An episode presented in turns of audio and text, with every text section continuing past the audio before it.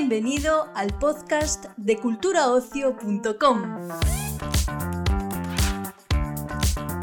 Celebramos una nueva cita en Cultura Ocio, el portal de noticias sobre cine, series, música y ocio en general de Europa Press. En esta entrega te ofrecemos una triple entrevista con los directores y el elenco de Galgos, la nueva serie de Movistar Plus centrada en el conflicto por el cambio de poderes de una gran corporación familiar de alimentación en España.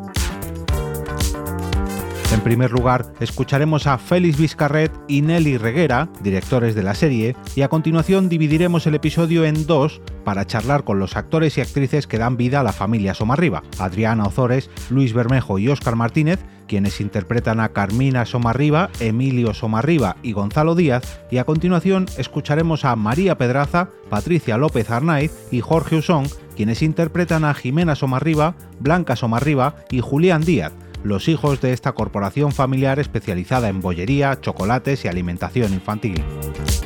Gonzalo Franco ha podido charlar con todos ellos para este episodio de Cultura Ocio. Soy Gonzalo de Europa Press, un placer. Eh, lo primero que os quiero preguntar es que me contéis eh, en qué momento decidís meteros en este mundo de, altos empresarios españoles, ¿Qué es lo que, sobre todo qué es lo que más os ha aprendido de, de este mundo a raíz de, supongo que documentaros y tal. Bueno, yo en mi caso fue cuando recibí los guiones. O sea, recibí. Mm, recuerdo que fueron los, dos primeros, creo, y, y, me disfruté muchísimo la lectura. Eh, por un lado, a mí ya las, tramas familiares es algo que me interesa, me fascina, me, divierte mucho. Y, y, que hubiera esta suma, ¿no? O sea, que no solamente fuera una, eh, una, la relación familiar, sino además sumado que son una empresa eh, que por tanto se complica todavía más. Eh, eso me gustó, me gustó que fuera una familia española y que se retratara, eh, y, sobre todo el, tono de los guiones, ¿no? que eso es lo que cuando mm. quedamos, hablamos y enseguida compartimos que esa, sutil ironía con la que estaban retratados ellos y, todas sus peripecias, ¿no? Ah, eso me atrajo desde el principio. Y, luego encima, pues a ver que estaba Félix y ya fue como, bueno, pues vamos a hacer esto, hay que hacerlo. Eh, es una serie que, bueno, se ha hablado de la sucesión española y tal, entonces quiero que me digáis qué visión tenéis sobre esa comparación o si creéis que no, no, viene al caso. Creíamos que nos iban a comparar más cuando, cuando era de, sobre el retrato de una saga familiar eh, a lo largo del tiempo, tal, pues yo pensábamos que nos iban a comparar más con 100 años de soledad, ¿no? Porque si uno mira a ver retratos de grandes sagas familiares, yo pensaba siempre que siempre es los buen día, ¿no? Sería... Eh, en nuestro caso, lo, eh, es que es algo que estaba muy en nuestras primeras conversaciones, eh, los referentes de familias españolas. Eh, la empresa familiar española es muy, muy, muy característica, muy, muy particular. Creo que quien vea la serie verá que hay un retrato mucho más, eso, ibérico o mediterráneo que esos otros referentes quizás más anglosajones, donde las relaciones familiares son, son diferentes. Eh, quizás también eso, es, es un, eh, Nelly recuerda como quizás nosotros hemos, frente al cinismo de Succession, pues nosotros apostábamos más por un grado de, cercanía o de empatía, de ver, de ver cómo esas... Eh, Sí, de ver cómo, a pesar de que hay momentos en los que nos sonreímos, eh, con ese humor inevitablemente que tiene su lucha desesperada por, por conseguir oxígeno en esa especie de carrera sin, sin, sin freno, eh, aún así eh, nosotros teníamos que entender cómo se sentían, entender por qué, se sentía, por qué actuaban de esa forma. Tenían, tenían que, que sentirlo cercanos, o sea, teníamos que sentir como cercanos a esos personajes es inevitable que el estar con la misma persona hablando de lo mismo, o sea, hay una voz en mi interior que me dice, pero si ya se lo has dicho, pero si se lo acabas de decir, o sea, esto tendrías que haberte cambiado de camiseta o cambiarte de jersey, o sea, por mucho que he tratado de ser profesional, te veo y digo, pero si se lo acabamos de decir, o sea, hay algo, una voz en mi mente que dice, está pensando, te estás repitiendo. Sé más original. Es muy difícil, claro, porque lo peor es la voz, la voz mental que tenemos que te está diciendo, no estás siendo tan original como deberías, porque él ya, ya ha oído lo anterior. Por desgracia pasa mucho. ¿Eh? Que por desgracia pasa mucho. No, me hablabas ahora de eso, de los referentes de empresas y tal. eh, no sé si me puedes contar, dar algún nombre concreto de, de- de referentes de empresas que hay. sabes que si te diéramos el nombre de una familia real española se liaría una, tú tendrías tu- tu- tu- el titular maravilloso, tendrías el titular maravilloso que luego sería citado una y otra vez, que arruinaría nuestra carrera, ¿eh? Arruinaría nuestra carrera, eh, entonces... De hecho, esa comparación con esa otra serie anglosajona que yo no he visto, por cierto, eh, eh, alguien dijo, no, no nos parecemos. Ah, y entonces, entonces la prensa dice, ah, muy bien, ya tenemos el titular, no nos parece. Entonces, entonces eso, pues eh, no te podemos dar un nombre concreto. No sé, yo creo que porque, sobre todo porque los guionistas no se basaron en ninguna familia en concreto, pero sí trataron de reflejar esas- Dinámicas, ¿no? Dinámicas Exacto. concretas, que sí que se repiten en más de una familia. ¿Creéis que, aunque no sea ninguna en concreto, sí que puede, pueden verse reflejados, por incluso levantar alguna ampolla el... No, levan- no levantarán polla, pero yo creo que el espectador se sentirá, ah, esto me recuerda al caso este cercano, que la fábrica de galletas de mi pueblo, ah, me recuerda esto al- a, la familia aquella que salió en el Ola, que no sé qué, ah, esto me recuerda a la noticia esta que leí sobre la tercera generación de tal empresa familiar que se estaban en unas luchas fratricidas, lo que sea. Sí, yo creo que eso sí que les recordará. No pensarán en ninguna en concreto, pero sí les sonará a decir, ah, esto yo lo, lo he vivido, lo he leído en la, lo he leído en la, en la prensa. ¿Y cómo se da ese toque ibérico tanto habláis, de, sobre todo en las relaciones familiares, también a nivel empresarial? ¿Cómo, ¿Qué es lo que tiene de diferente? Bueno, por un lado, em, por ejemplo, cuando se decidió, cuando se buscaba e- el espacio en el que iba, eh, o sea, la, la empresa, ¿no? Dijéramos cómo iba a ser esa empresa. Pues a nosotros no nos interesaba, teniendo en cuenta también que es una empresa que, que su momento eh, brillante, bu- buen- su buen momento, dijéramos, lo vivió en los 70, hablábamos, ¿no? O sea, sí. que en, unas, unas generaciones previas. Entonces, pues nos gustaba buscar un, un- un espacio con más madera, huir del, del, del cristal, del aluminio, ¿no? ir a buscar otro tipo de materiales. Eh, luego en la, en la casa familiar también, en la decoración de la casa familiar. Eh, sí, yo creo que sobre todo en el- se nota mucho en dirección de arte. ¿no? Mm. Sí, hablamos mucho de lujo añejo. Sí.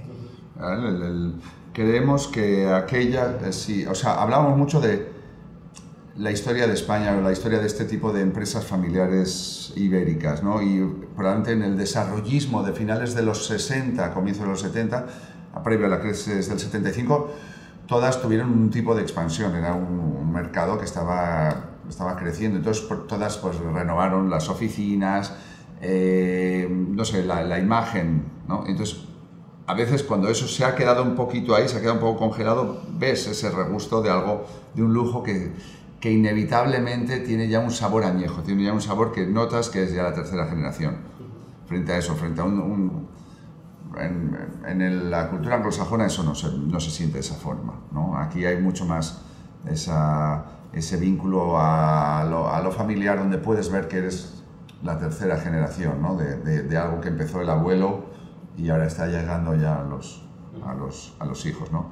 Y efectivamente se ven en, se ve en, la, se ve en el arte y, y se ven re- y se ven las relaciones, creo, ¿no? Eh, es eso, un- una estructura, en el caso de Galgos, eh, vamos a ver el, peso eh, de la figura central de Carmina, de la madre, de la madre de esa familia, ¿no? Cómo ella vertebra, vertebra esas relaciones, ¿no? Y esa relación con, con la madre me- nos parecía que era muy... Precisamente sobre Carmina eh, os quiero preguntar una última pregunta. Y es que es ella la que asume desde el principio la, el tema y tal, pero sin embargo, estuve mirando ayer, eh, en España eh, solo un 11% de las mujeres son las que presiden la, el- una, un alto cargo de una, de una empresa. Entonces, ¿Qué porcentaje es eso? 11%. 11%. Eh, en la serie también hay una relación con otra empresa que también está dirigida por una mujer. Entonces quiero que me contéis cómo de importante es eh, reflejar eh, esa realidad mujeres en esas posiciones. Bueno, también piensa que lo, que, que lo interesante en la serie es que, que es que no arranca siendo Carmina.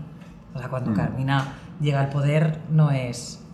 eh, o sea, es en un momento muy concreto, ¿no? Y, y ya con una edad. Entonces creo que eso también refleja eh, lo que tú, la realidad que tú estás diciendo, ¿no? Eh, esto, bueno, eh, Sí, que históricamente, sí, sí. o sea, que no es lo habitual. Que históricamente ese tipo de, de empresas familiares tenían una tónica y llega ahora un momento de...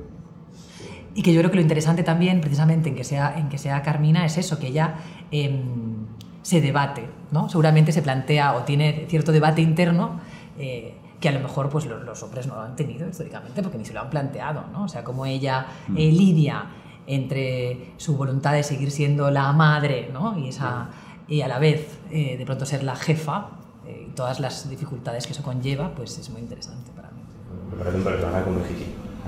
El elefante se balanceaba sobre la tela de una araña. Como veían que no se caía, fueron a llamar a otro elefante. En estos 40 años hemos hecho muchas cosas juntos, pero de la que estoy más orgullosa es de nuestra familia, de nuestros hijos. Quédate unos días más. No, mami. Tengo trabajo en Bruselas. Me gustaría que ocuparas mi sitio en la fundación. Me encantaría tenerte cerca. Galletas, juego, robots. Todo en uno. Nada, lo primero que os quiero preguntar es una serie que habla sobre el poder y hay algunas escenas que me gustan mucho y es que son empresarios, son altos empresarios que se reúnen incluso con políticos y que pretenden modificar leyes o hacer que se aprueben o que se deciden. ¿En qué momento, cómo de terrible es que como sociedad nos hayamos acostumbrado a que esto puede ocurrir, que, que ciertas personas sean las que... Bueno, es que yo creo que no es una cuestión de ahora. O sea, esto, esto pasa desde que el hombre es, en desde el principio de los tiempos. Entonces, no, eh, me parece una ingenuidad pensar, oh, ahora está pasando esto. No, es lo, lo, que pasa, lo que somos, la condición humana, ¿no? Entonces, aquí se está mostrando, pues, bueno, una eh, actualización de esa condición humana, pero nada más. Sí, yo no sé por qué, ahora, según te escuchas esto, estaba pensando, ¿por qué teniendo la revolución más cerca que nunca no, no sucede. Porque ahora mismo estamos con la, tenemos la posibilidad de que hay una revolución que la, tenemos a, a, mano y, es posible y, no, no, sucede. ¿Por qué no sucede? Y me llama la atención eso. Hablo, por ejemplo, de, de, lo que conflictúa los móviles, que hay mucho, ¿no? o las redes o, to, todo esto, no sé. Eh, ¿Por qué no sucede? Bueno, pues no sé, ¿por qué no? Porque sí, lo que tú dices, todo esto ha sucedido desde mucho tiempo y era eh, más oscuro, más siniestro, más, bueno, más invisible. Ahora todo, todo está más... ¿Por qué no sucede la revolución? Esa es la, mi pregunta. es radical, Luis. Eh, sí, que el poder económico tiene poder político es, algo, es una obviedad, es decir, y creo como Adriana, digamos, que que ocurre desde el principio de los tiempos, eh, más allá de las distintas este, organizaciones de orden político que hubo, eh, eh, democracia o no democracia, digamos, pero que sí, el poder económico siempre ha tenido poder político, porque el verdadero poder es el económico. Totalmente. Sí, o sea, no, sí, sí. Totalmente. ¿Es así? Mm. Sí, no, pero la verdad que es algo que como que tenemos muy y que cuando lo ves en la pantalla de repente es que esto pasa. Eh, otro de los temas que trata, eh, que me gusta mucho, es el hecho de que es una mujer la que en el primer episodio toma las riendas de, de Galgos. Eh, miré ayer en el, en el INE, solo un 11% de las mujeres, en, en, vamos, solo un 11% de las empresas en España están lideradas por, por una mujer. Entonces, ¿cómo de importante, sobre todo me interesa tu opinión, saber cómo de importante es que se refleje un, una realidad así eh, en una serie? Porque además también, por ejemplo, tiene una relación con otra empresa que también está liderada por una mujer. Mm.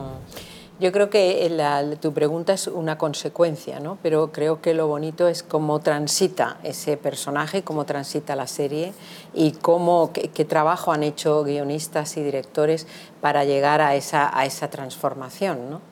Eh, y eh, y se paga caro.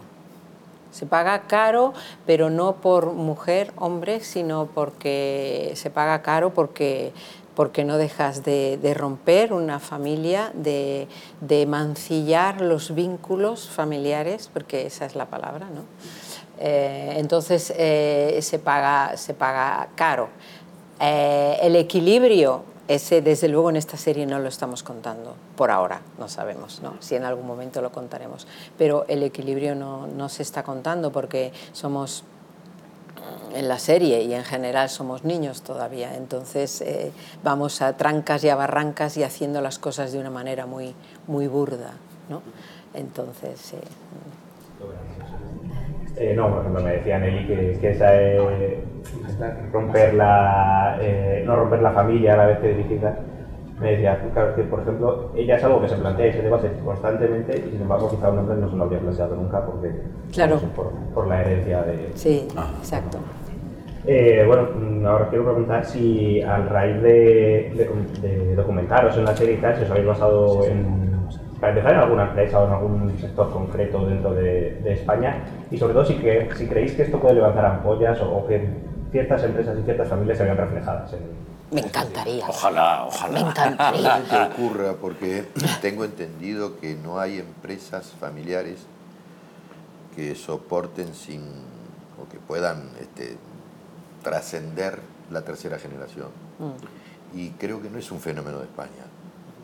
Creo que es un fenómeno que en general se produce porque aparecen este, nuevas generaciones, los tiempos cambian, los, los jóvenes quieren tomar el poder, eh, empiezan los conflictos graves con, la- con las dos generaciones anteriores.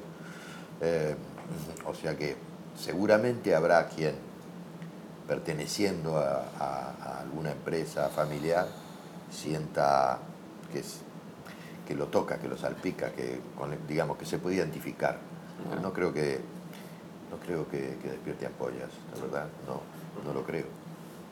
Vale, pues eh, bueno, dicho que ya tenemos que acabar, me encantaría haceros un montón de preguntas más. simplemente. De, de nuevo, enhorabuena. porque- Muchas gracias, Gonzalo. ¿Te ha gustado? Sí. Muchas gracias, Gonzalo. Está bien. Parece ser que hay una periodista hurgando en la basura. Y no tardará mucho en dar con tus trapicheos. ¿Cuándo sale esta mierda? Supongo que lo haces para joder a mamá, ¿no? Es genial este empoderamiento tuyo. Es que nos estás jodiendo a todos. Yo creo que en toda crisis hay una oportunidad y juntos tú y yo podemos aprovecharla. Pero a ver, ¿tú quieres esto? Pues. eh, pues igual sí. Tengo que pedirte un favor. Ya sabes lo que eso comporta, ¿no? Quiero que sepas que no es personal. Es lo mejor para la empresa. Voy a iniciar una investigación interna. Y tomaré las medidas que haya que tomar. Pero volveremos a ser lo que alguna vez fuimos. Por algo somos Somarriba.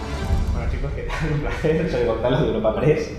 Eh, lo primero, enhorabuena por la serie y gracias. Rápidamente, lo primero que os quiero preguntar es por esa comparativa inevitable con Succession. Quiero saber eh, si vosotros la compartís o si creéis que son series que no tienen nada que ver. Bueno, tienen que ver pues, como la temática, o sea, el primer trazo gordo que es temática, familia empresarios y una sucesión. ¿no? Quiero decir, al final. Pero que en el fondo es Falcon Crest, eh, o sea, en- en- bueno, que son temáticas universales que al final las temáticas mm, se, o sea, luego puedes dar miles de formas distintas de trazos hacia un lado hacia otro, pero a nivel de temáticas todo se repite todo el rato. Sí. Sí, que decimos que el Rey Lear también es la, la versión eh, televisiva, ¿no? O sea, sería Succession, la versión televisiva del Rey Lear. Yo creo que, que lo que lo mejor que tiene Galgos no es lo mejor que tiene Succession. Succession es una serie fantástica que apunta hacia unos lugares y hacia unas situaciones que Galgos, eh, si bien el punto de partida es parecido, no creo que sea el mismo, eh, bueno, parece, se parece muchas cosas. ¿no? Creo que Galgos apunta hacia otro lugar. Eh, yo las he visto las dos y no tienen nada, para mí no tienen nada que ver. Claro, una cosa también que está muy localizada, o sea, es una familia española, entonces es un contexto y una idiosincrasia y una... no es eh, Estados Unidos, no es Estados Unidos, Sí. Inglaterra, ¿eh? Sí, Estados Unidos. Estados Unidos. Has tocado precisamente lo que os iba a preguntar ahora, que es ese toque ibérico, ¿no? ese toque español que, que se ha hablado tanto. Eh, ¿Cómo se consigue? ¿Qué es lo que le hace diferente a no sé, una familia francesa o sueca? ¿Qué es lo que...? A ver, yo creo que algo inevitable es que, bueno, pues nuestra cultura está, ¿no? O sea, realmente no es algo que tengamos que crear, es que, pues, bueno, pues somos españoles y pues yo creo que es algo que tenemos dentro de nosotros, pero, bueno, no sé. Yo creo que, por ejemplo, hay una intensidad, ¿no? Eh, de caracteres, ¿no? Como la- comparando con lugares así más más del norte, ¿o ¿no? Sí, y, y modelos familiares, eh, núcleos así... eh, Costumbres, costumbres, también, la caza. Las comidas, ¿no? esas cosas todas. La caza, eh, hay de todo, es que también Y hay... luego como el sector ¿no? de, la galleta, de las galletas, o sea, que no va a un sitio súper sofisticado, ¿no? seguramente algo francés o algo inglés, te lo imaginas, ¿no? como una historia más pues eso, de, de la banca, la comunicación, el entretenimiento, el, ¿no? como algo... Pero no, aquí hablamos de galletas, ¿no? hay algo más...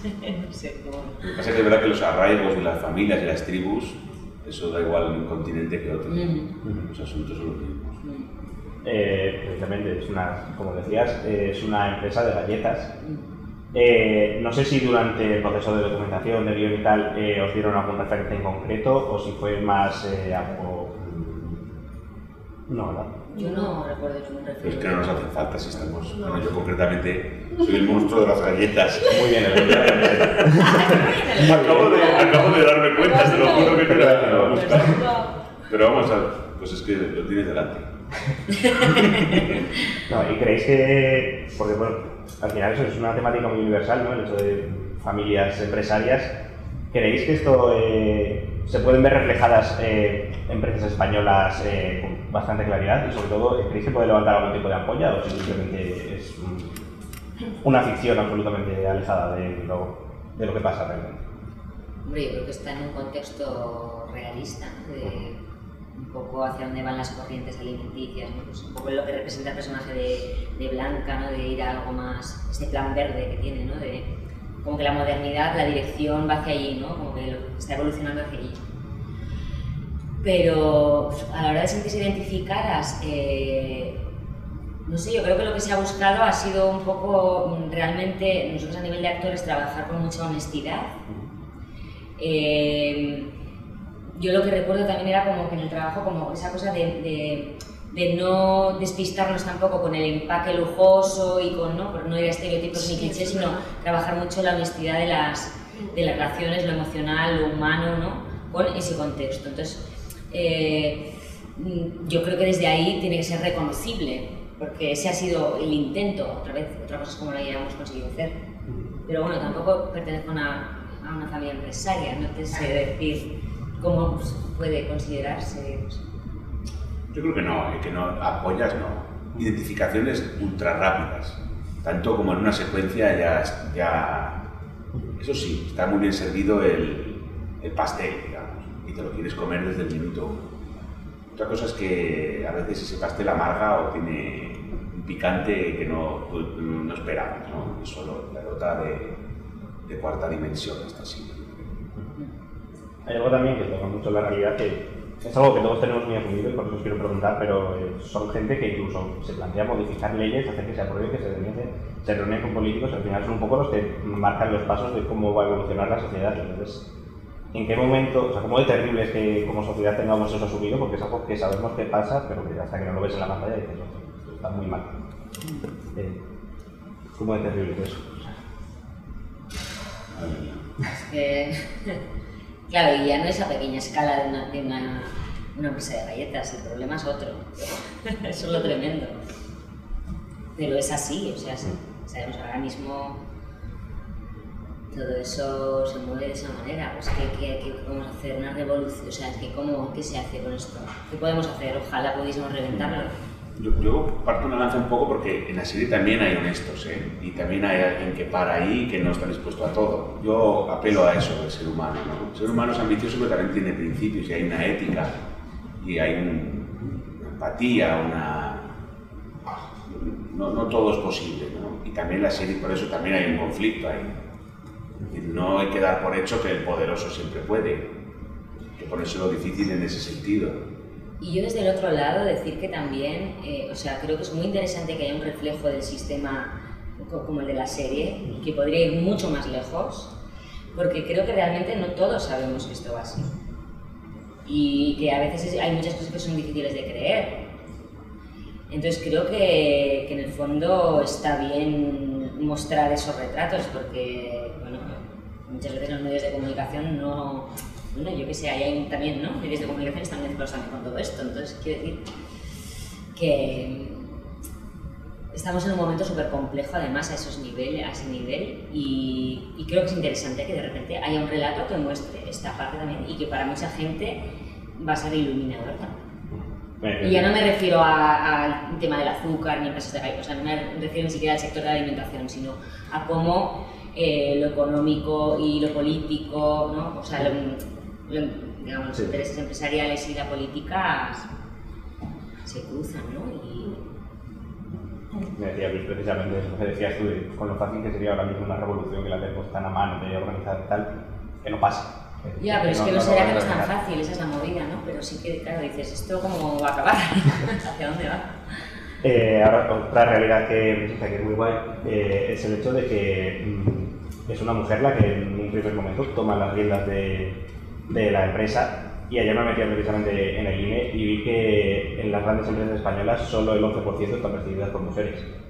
Eh, cómo importante es mostrar esta realidad, porque además, por ejemplo, una de las relaciones que tienes con otra empresa que también está liderada por una mujer, sobre todo, en nuestra opinión, eh, cómo es importante representar esto. Sí. No sé, yo creo que cada vez se va afortunadamente normalizando más esto. La verdad es que el personaje de Carmen a mí me encanta. A mí también. me gusta mucho. También eso como... Bueno, es un modelo femenino jugando eso, ¿no? También te da otro... Es otra... tiene otro color. Se mueve, lo mueve en otras maneras, tiene una, manera de pensar que igual no es el típico retrato de ejecutivo, ¿no? Sí, bueno, pues es que hablamos de lo mismo. Qué mal está el mundo. Hay que hablar de lo que está bien también. No, no, pero me parece también que una constatación de cómo estamos y, y hemos avanzado mucho. Y de hecho no creo que sea, que sea mujer, no creo que sea lo, el primer plano del asunto. Por eso también está tratado con, yo creo, con mucha, mucha inteligencia y mucha esperanza.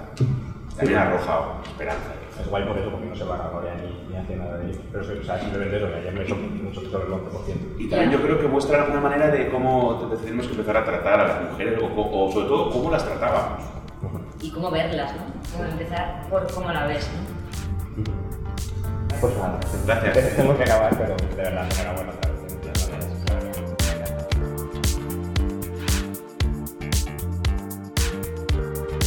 Despedimos esta entrega del podcast culturaocio.com invitándote a descubrir el resto de episodios de este podcast, así como todo el catálogo de programas de nuestra red a través de Europa Press-podcast.